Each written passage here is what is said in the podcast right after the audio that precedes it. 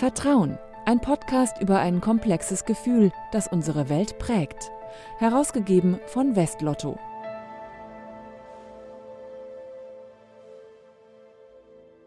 Herzlich willkommen zu einer neuen Folge. Ich bin Philipp 1.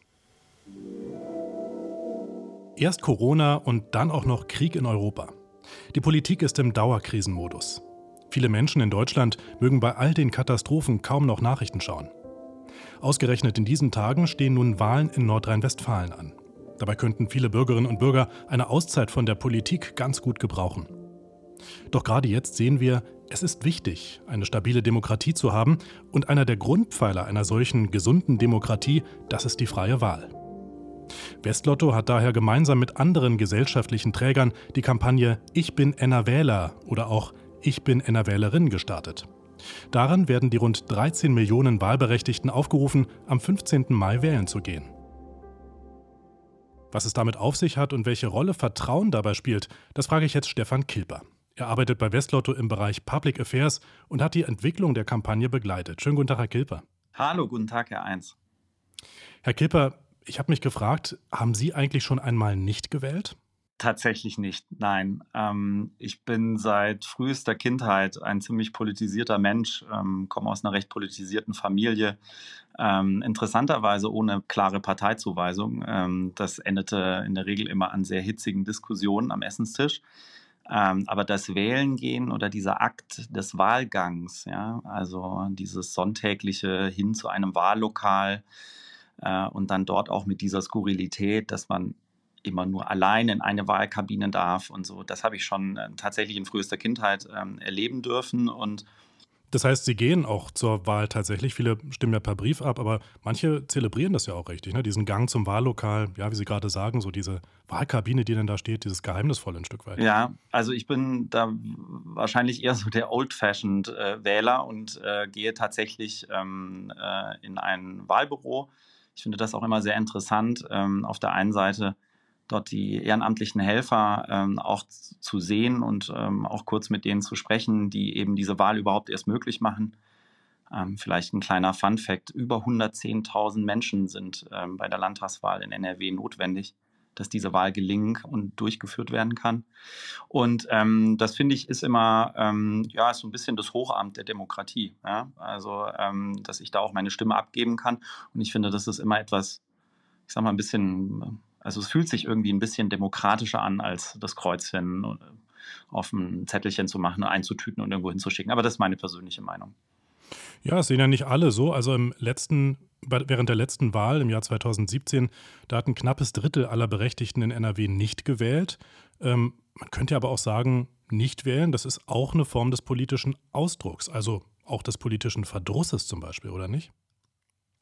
Ähm, ja, definitiv. Also ähm, auch ein Nichtwähler nimmt ähm, ja in dem Fall durch eine Nichtteilnahme natürlich auch äh, sozusagen führt mit seiner Nichtwahl zu diesem Ergebnis. Ähm, das ist völlig richtig. Nichtsdestotrotz ist auch klar, dass sozusagen man nur durch diesen Wahlgang oder durch diese Teilnahme an der Wahl, dass man tatsächlich sich und seine politischen Interessen auch versuchen kann, in diesen in, diese, in diese Demokratie, in diese parlamentarische Demokratie einzuspeisen. Nur so funktioniert das. Und ähm, ich denke, dass ähm, bei all den Politikverdrossenen, die ja Gründe haben, warum sie verdrossen sind, auch das eine Möglichkeit sein kann, ähm, sozusagen sich demokratisch auszudrücken. Ja, und genau das wollen Sie jetzt ja als Westlotto unterstützen und zwar mit dieser Kampagne Ich bin NRWähler oder auch Ich bin NRWählerin. Wie kam es dazu, dass Sie diese Kampagne ins Leben gerufen haben? Ja, es, es ist so, dass wir schon seit einiger Zeit darüber nachdenken, wie, was können wir als Unternehmen eigentlich tatsächlich tun, ähm, auch gemeinsam mit den Destinatären bei uns aus dem Lotto-Prinzip, um dieser Demokratie, ich nenne es mal so eine Art, äh, ähm, so eine Art äh, Rückenwind auch einzuhauchen. Ähm, und gerade als Unternehmen, was ja dem Land Nordrhein-Westfalen gehört, sind wir natürlich ähm, parteipolitisch da ähm, völlig neutral aufgestellt. ähm, bekennen uns aber in, sozusagen zur gleichen Zeit aber tatsächlich auch zu den demokratischen Grundwerten unseres Landes und dazu gehört halt eben auch diese Wahl. Ähm, ich muss zugeben, Sie haben die Zahl gerade genannt, der Wahlbeteiligung der letzten Landtagswahl. Es gibt auch Stimmen, die sagen, das ist ein guter Beteiligungswert. Ähm, ehrlicherweise habe ich so ein bisschen schlucken müssen seinerzeit. Und ähm, ich kenne jetzt auch aus dem Umfeld der Destinatäre einige, die da durchaus schlucken mussten und gesagt haben, naja, wenn man alle in eine Reihe stellt und dann einfach mal so durchzählt, ist halt jeder dritte Wahlberechtigte nicht dabei gewesen bei dieser Wahl.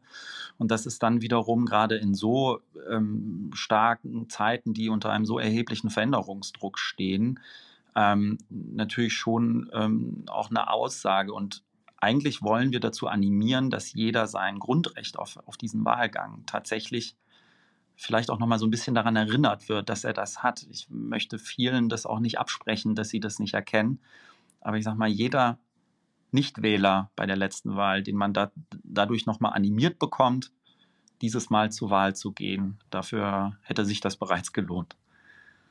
Na, jetzt haben Sie ja gerade gesagt, Sie wollen keine Partei ergreifen, aber nichtsdestotrotz ist ja auch der Aufruf Geh wählen ein politischer, gesellschaftlicher äh, Aufruf, den Sie da starten. Warum machen Sie das eigentlich? Welche Relevanz hat das für Westlotto, sich da so zu engagieren? Naja, also für uns als Unternehmen ist es, ähm, ist es relativ klar, dass wir sagen, ähm, wir müssen an diesem demokratischen Diskurs in der Form teilnehmen, als dass wir überlegen müssen, wie wir, was können wir eigentlich dieser, dieser Bevölkerung dieses Landes zurückgeben. Und ich denke, eines der, eines der Dinge ist, die wir brauchen, auch wieder um eine um eine wirkliche repräsentative Demokratie zu erzeugen, dadurch, dass so viele Meinungen wie möglich in diesen Diskurs eben eingebracht werden können, ist, dass so viele Menschen wie möglich zur Wahl gehen, um ein möglichst ehrliches Ergebnis zu erhalten, ähm, was eben ein Abbild auch unserer Gesellschaft am Ende ist, die dann ähm, die gewählten Mandatsträgerinnen und Mandatsträger dann auch in den nächsten fünf Jahren in der Lage sind, tatsächlich auch repräsentativ zu regieren oder auch in der Opposition zu sein. Ähm, das hat erstmal nichts mit inhaltlichen Fragestellungen dieser Wahl zu tun. Das muss jeder für sich selber äh, mit seinem Kreuz beantworten. Aber tatsächlich daran nochmal zu erinnern, auch insbesondere vielleicht nochmal in, in Richtung Erstwählerinnen und Erstwähler auch geschielt, dass es eben diese Wahl gibt und dass sie sehr wichtig ist und dass man sich dazu auch bekennen kann, tatsächlich in seinem Umfeld, dass man eben zu dieser Wahl geht, ähm, rüttelt vielleicht den einen oder anderen tatsächlich nochmal so ein bisschen aus, aus einem gewissen äh, Corona-Trägheit auch auf, um zu sagen, komm, ähm, ich nutze jetzt mein Wahlrecht hier, ich informiere mich vorab ähm, und dann gehe ich äh, an die Wahlurne, entweder über Briefwahl oder eben direkt in das, in das Wahlbüro und ähm, beteilige mich eben auch an meiner Demokratie. Ähm, Demokratie lebt von Mitmachen an dem Punkt. Jetzt sind Sie in Ihrem Projekt ja nicht allein. Sie mhm. haben auch noch Partnerinnen und Partner mit an Bord. Das sind zum einen Organisationen aus der Wohlfahrtspflege in NRW, aber auch der Landessportbund interessanterweise. Welches Interesse verfolgen die? Warum machen die da mit? Also die Hauptintention ähm, eigentlich aller Unterstützer aus unserem Destinatärsumfeld ist genau die gleiche. Ähm, alle erkennen, dass wir ähm, auf der einen Seite irgendwie eine sehr stark politisierte Zeit erleben, ähm, jeder sozusagen in seinen Fachbereichen, ähm, welche auch immer das sind. Ähm, und auf der anderen Seite sehen wir halt eben irgendwie an diesen Wahlbeteiligungen, dass ein signifikanter Anteil der Menschen nicht zur Wahl geht, aus den diversesten Gründen auch immer. Und ähm, alle, ähm, alle Unterstützer und auch uns sozusagen ähm, erleben das Gleiche und wir haben uns gemeinsam dazu committed zu sagen, komm, lass uns doch ähm, mit all unserer Power auch in diese Gesellschaft hineinzuwirken, lass uns doch versuchen, die Menschen nochmal daran zu erinnern, dass es wirklich ein hohes Gut ist, eine Wahl zu haben erstmal. Ähm, wir sehen in der heutigen Zeit, dass in anderen Ländern, dass es eben auch Menschen gibt, die diese Wahl so nicht haben und dass man dafür auch etwas tun muss. Und ich sage jetzt mal so, mit drei Klicks zu einem eigenen Bekennerbild zu kommen und dieses dann auch zu posten, vielleicht mit einer ähm, mit einem persönlichen Statement dazu, wie man dazu steht, das ist jetzt nicht zu viel verlangt und ähm, ich glaube, und das sieht, das sieht man auch und kann man auch in den sozialen Netzwerken sehen, ähm, da gibt es auch einige, ähm, teilweise auch sogar teilweise Prominente, die da auch ihre Reichweiten nutzen, um sich auch zu bekennen und auch in ihrem direkten Umfeld, auch in den sozialen Netzwerken, da auch den ein oder anderen Nichtwähler oder Nichtwählerin auch einzuwirken. Ja, ich habe mir halt gedacht, bei dem Blick auf die Liste, wer da noch so alles mitmacht, dass ja die Wahlergebnisse auch ganz konkrete Auswirkungen haben können. Womöglich für manche Organisationen in der Wohlfahrtspflege, vielleicht aber auch für Sie. Also dass je nach Partei ja vielleicht auch Budgets gekürzt werden sogar. Ist das ein ganz konkreter Grund, sich auch da zu engagieren, zu sagen, Nein. nee, macht mal, lasst hier nicht den äh, Extremen beispielsweise, ähm, äh, lasst die nicht stärker werden? Ähm, nein, das würde ich, das ich tatsächlich so nicht sehen. Ähm, Demokratie lebt am Ende sozusagen davon, dass, ähm, dass Mehrheiten gebildet werden, ähm, in, den, ähm, in dem Fall jetzt im Landtag. Ähm, und äh, welche das sind, das entscheidet am Ende der Wähler über seine Stimmabgabe. Woran, wo, wo wir ansetzen, ist im Vorfeld dazu. wir setzen dort an, dass wir sagen, da liegt ein Grundrecht, nämlich das Recht auf eine Wahlteilnahme eines jeden Bürgers. Und da aktivieren wir, dass die Menschen sich dieses Grundrecht sozusagen annehmen und sagen, okay, ich nutze das. Sie haben vorher von Polit sozusagen politikverdrossenen Menschen gesprochen, ähm, die man vielleicht da sehen könnte, auch bei den Menschen, die da nicht zur Wahl gehen. Ja, die mag es geben, aber auch für diese Personen gilt, es ist richtig, zu einer Wahl zu gehen. Was wir nicht tun wollen und was auch nicht unsere Aufgabe ist, ist denen vorzuschreiben, wo sie das Kreuz machen sollen. Aber tatsächlich einfach nur dahin zu gehen und ähm, sich die Mühe zu machen, auch einem gewissen Zeitbudget sich äh, um politische Inhalte zu beschäftigen und zu überlegen, wo ich mein Kreuz mache. Das finde ich ist extrem wichtig und für uns als ein Unternehmen des Landes ähm, eigentlich so eine Art Grundvoraussetzung, wie wir unser gesellschaftliches Miteinander organisieren wollen. Und äh, dabei ist es erstmal völlig unerheblich, ähm, ähm, über welche Farben wir dann da politischer, der politischen Farbenlehre wir dann da eigentlich reden. Kommen wir mal zum Thema Wählen und Vertrauen. Vertrauen ist ja auch das Thema hier unseres Podcasts. Äh, ist das Nichtwählen, wir hatten gesagt, Politikverdrossenheit mhm. steht dahinter, aber ist das Nichtwählen nicht immer auch ein Ausdruck des Misstrauens in die Politik? Ja, ähm, so, so kann man das sehen und so, ich würde da auch größtenteils mitgehen. Ähm, ich glaube, dass es ein, ein Ausdruck auch des Misstrauens in Teilen ist. Ähm, was sehr schade ist, weil äh, da tatsächlich dann sehr viel ähm, zu Bruch gegangen ist oder zu Bruch äh, gegangen zu, zu sein mag. Ähm, was ich, äh, wovon ich überzeugt bin, ist, ist, dass nicht jeder Nichtwähler tatsächlich damit sein komplettes Misstrauen ausdrücken will. Ich glaube schon auch, dass es ohne da einigen zu nahe treten zu wollen, aber auch so eine gewisse Schlafmützigkeit vielleicht dahinter steckt, auch so eine gewisse, ähm, ach, ich weiß nicht, ob meine einzige, ob meine einzelne Stimme da jetzt so ausschlaggebend ist am Ende des Tages für diese Wahl. Ähm, so, und an die wollen wir uns eigentlich auch richten.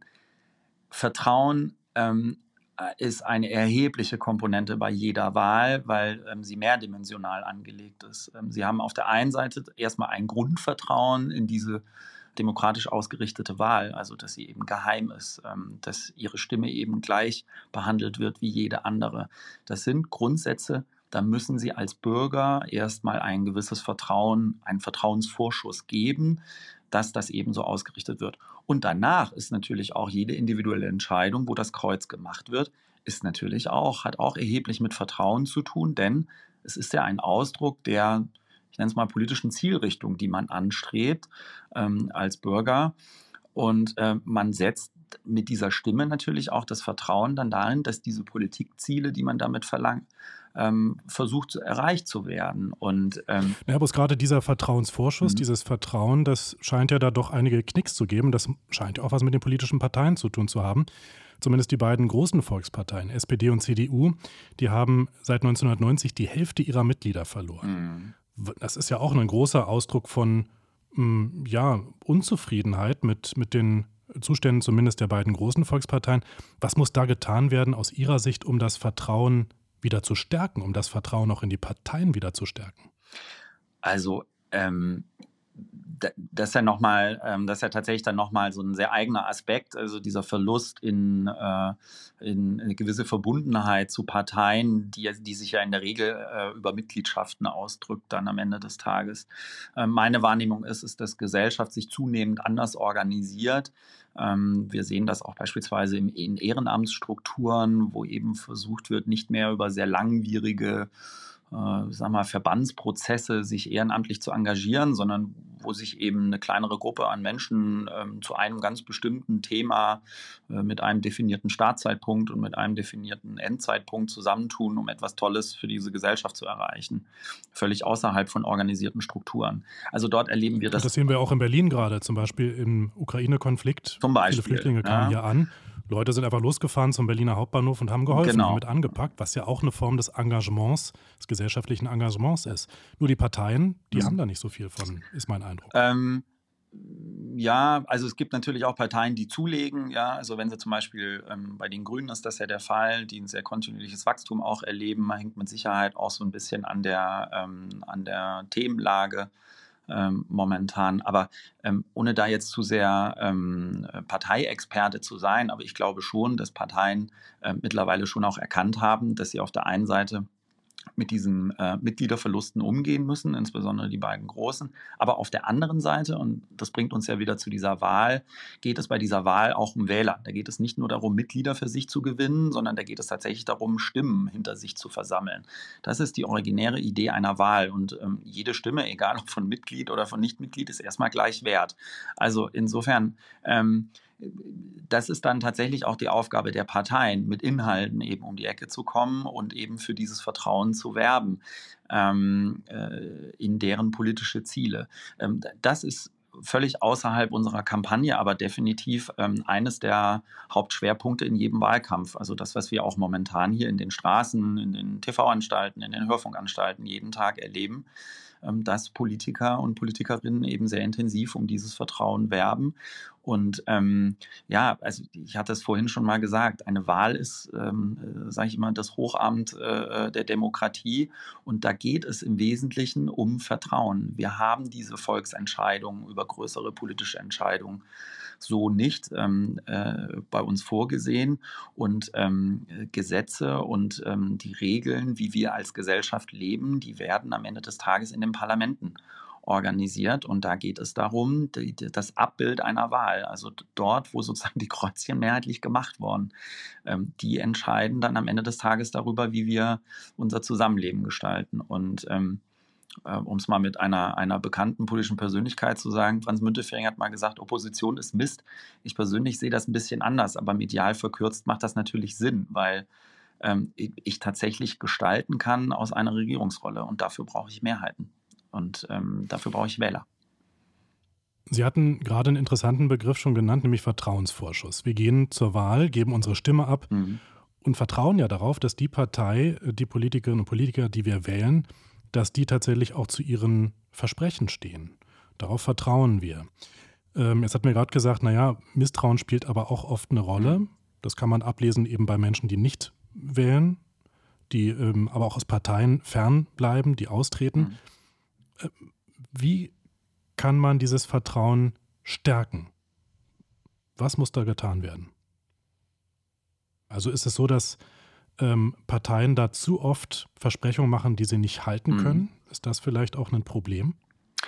Ähm, ja, das, das mag in Einzelfällen so der Fall sein. Ich glaube, grundsätzlich ist es erstmal kein neues Phänomen, dass Menschen auch Wechselwähler sind. Ja? Also, dass sie ähm, bei der einen Wahl ähm, vielleicht die CDU wählen, bei der nächsten Wahl die SPD, weil sich entweder ihre persönlichen politischen Einstellungen ändern. Das gibt es ja auch im Zuge von Lebensphasen, dass man sich ähm, vielleicht auch von seinen gesellschaftspolitischen Zielen, die man anstrebt, auch verändert. Das ist das eine. Ähm, das andere ist aber auch, ähm, was wir ja auch momentan sehr stark erleben, ist, dass es ein Unterschied ist, ob ich tatsächlich am Ende des Tages harte Realpolitik machen muss, ähm, die vielleicht, um einen vielleicht abgenutzten Begriff äh, zu benutzen, aber die vielleicht in Teilen auch alternativlos ist. Und dann kommt etwas ins Spiel, was extrem wichtig ist und ähm, das würde ich mal unter diesem großen Begriff Kommunikation ähm, äh, subsumieren. Wir erleben momentan eben politische Entscheider, die da weniger gut drin sind und wir erleben welche, die eben sehr gut da drin sind, tatsächlich auch ähm, andere politische Entscheidungen, als sie sie vielleicht jemals angestrebt hätten, tatsächlich ganz gut zu erklären, warum sie das so tun. Und das ist eigentlich dann auch die Hauptaufgabe der Politik tatsächlich, also insbesondere in Regierungsverantwortung, immer zu ihr Handeln zu erklären. Das ist etwas, ähm, was sehr mühselig ist und was sehr wichtig ist und was sehr zeitraubend ist. Aber wir leben eben in dieser, in dieser sehr stark auch von Medien dominierten äh, Gesellschaft, äh, in der Gewissheiten von gestern heute nicht mehr gelten. Ähm, und wenn das so ist, ähm, dann ähm, reicht es nicht, die Flinte ins Korn zu werfen und zu sagen, ja, ähm, ich will mich da jetzt aber nicht für rechtfertigen, warum ich, warum ich das so tue. Das heißt mal zusammengefasst, also wenn ich jetzt ähm, nach der Wahl Partei gewählt habe und nach der Wahl schlägt die einen anderen Kurs ein, als sie zunächst mhm. versprochen hat, mhm.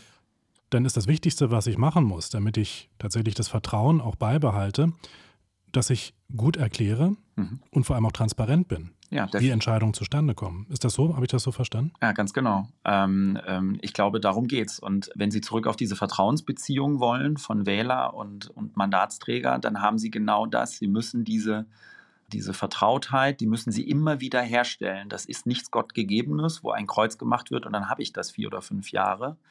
Äh, und dann kommt irgendwann mal ein Summenstrich drunter und dann wird abgerechnet und dann kommt da irgendwie was Negatives oder was Positives bei raus, sondern das ist ein fortlaufender Prozess. Ähm, Sie sehen das beispielsweise an Parteiaustritten. Die erfolgen in der Regel nicht vor der Wahl, sondern die erfolgen in der Regel äh, nach Wahlen oder Zwischenwahlen. Und ähm, ich glaube, man wird das auch gänzlich nie verhindern können. Wie gesagt, es gibt auch so eine Art natürliche Weiterentwicklung des Individuums, was gesellschaftspolitische Ziele angeht und auch Veränderungen dabei. Das ist völlig normal.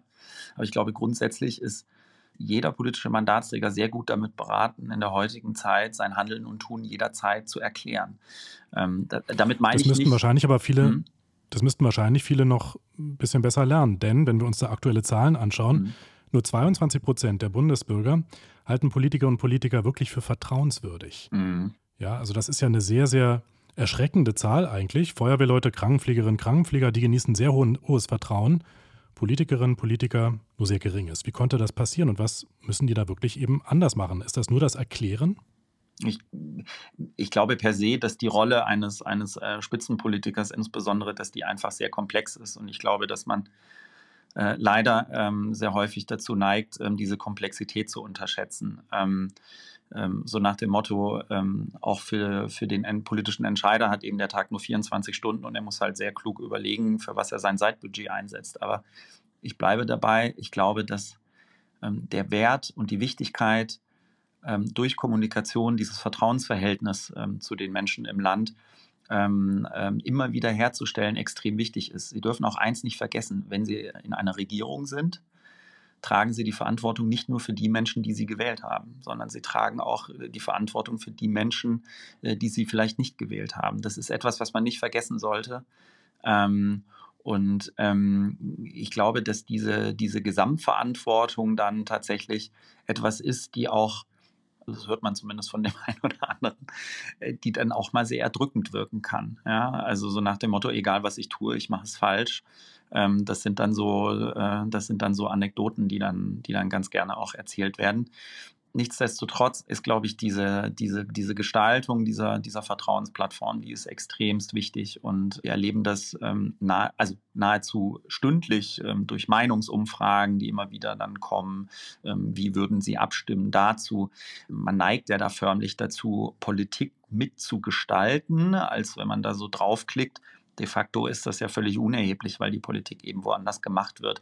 Und ich glaube, das sind ähm, alles Maßnahmen, die jetzt nicht ich formuliere es mal andersrum, die nicht dazu beitragen, dass das Vertrauen zunimmt. Ein letzter Punkt noch, wenn wir jetzt gleich so ein bisschen in die Zukunft schauen, ähm, vor dem Hintergrund, was Sie gerade erklärten, ja auch zu Beliebtheit von Politikern, zu Vertrauensverhältnissen. Was wird sich Ihrer Meinung nach auf Dauer durchsetzen? Eher Politiklust oder doch Politikfrust? Ähm, ich bin ein durchweg äh, positiv denkender Mensch und deswegen würde ich immer sagen, die Politik Lust. Ähm, ähm, wenn ich mal so meine Brille des Politikinteressierten absetze, ähm, glaube ich auch, dass schlicht und ergreifend die Fragestellungen, vor denen wir stehen, so groß sind, dass sie eben auch nur durch Politik zu lösen sind. Ähm, Demokratie ist brutal anstrengend. Und für Demokratie muss man etwas tun, nicht nur auf der Kandidatinnen- und Kandidatenseite oder bei den Mandatsträgern oder den Abgeordneten, ähm, sondern halt eben auch auf der Wählerseite. Und ähm, ich glaube schon, dass wir zunehmend erkennen können, immer mal wieder so in den Rückspiegel guckend, je nachdem, was eben gewählt wurde mehrheitlich und welche Koalition es gegeben hat, dann kann man schon auch Politikstile und auch politische Entscheidungen erkennen, die nachweislich uns geprägt haben, auch in den letzten Jahren. Also ähm, ich möchte mal nur stellvertretend mal zwei nennen. Äh, Stichwort Wehrpflicht.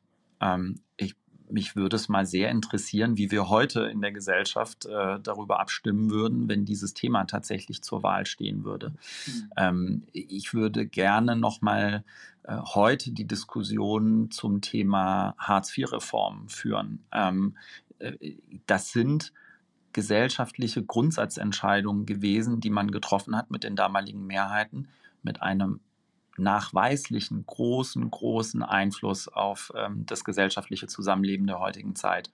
Und ähm, ich glaube, wenn man sich solche Sachen eben vor Augen führt, dann wird einem auch klar, welchen Hebel Politik auch in der Gestaltung hat. Und ich will es jetzt gar nicht werten, ob das gut oder schlecht war, sondern einfach nur der Fakt, das hat eine sehr, sehr große Auswirkung. Und ich glaube, jedem Politikverdrossenen sollte klar sein, der ihm nicht zur Wahl geht, dass wenn er da nicht hingeht, dann stimmt er insgeheim auch durch seine Nichtteilnahme darüber ab und ähm, darf sich dann natürlich auch rückwirkend nicht beschweren, äh, wenn das entgegen seiner Interessen läuft. Also mehr Wählerinnen und Wähler an die Wahlurnen und zwar mit einer Kampagne von Westlotto. Das war Stefan Kilper, Manager Public Affairs über die NRW-Wahlkampagne. Ganz herzlichen Dank Ihnen. Ganz herzlichen Dank, Herr Eins. Wenn Ihnen an den Geräten dieser Podcast gefällt, empfehlen Sie uns unbedingt weiter. Es gibt uns kostenfrei auf Apple, Google, Spotify und überall sonst, wo es Podcasts gibt. Bis ganz bald und herzlichen Dank. Ich bin Philipp 1.